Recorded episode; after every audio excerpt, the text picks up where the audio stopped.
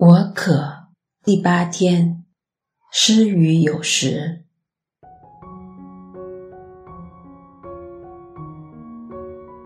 在昨天的反思中提及过，行善功不是我们天主教徒的强项。可能我们当中有人会不同意，天主教会不是在世界上最大的慈善机构吗？这确实真实的。可是，在个人层面上，我们实在要下一些苦功。这里强调的是施语的文化。这世界的教导是要储蓄、未雨绸缪、积谷防饥。无论东西方文化，也都有这样的教导。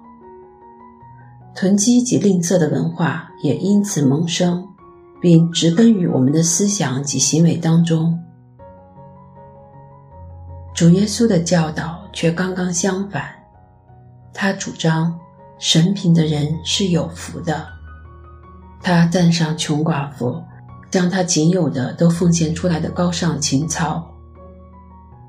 虽说我们愿意为他人付出自己宝贵的时间，即等同于交出自己生命的一部分，是在这个时代一种很大的牺牲。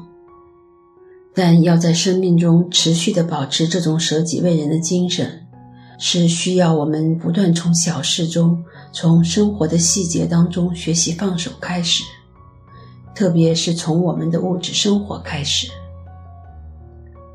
如果我们专注于不断为自己囤积世上的财富，而不愿意接受和学习神品的精神，我们的心就永远不会属于天主。就如耶稣在马窦福音第六章二十一节所说：“你的财富在那里，你的心也必在那里。”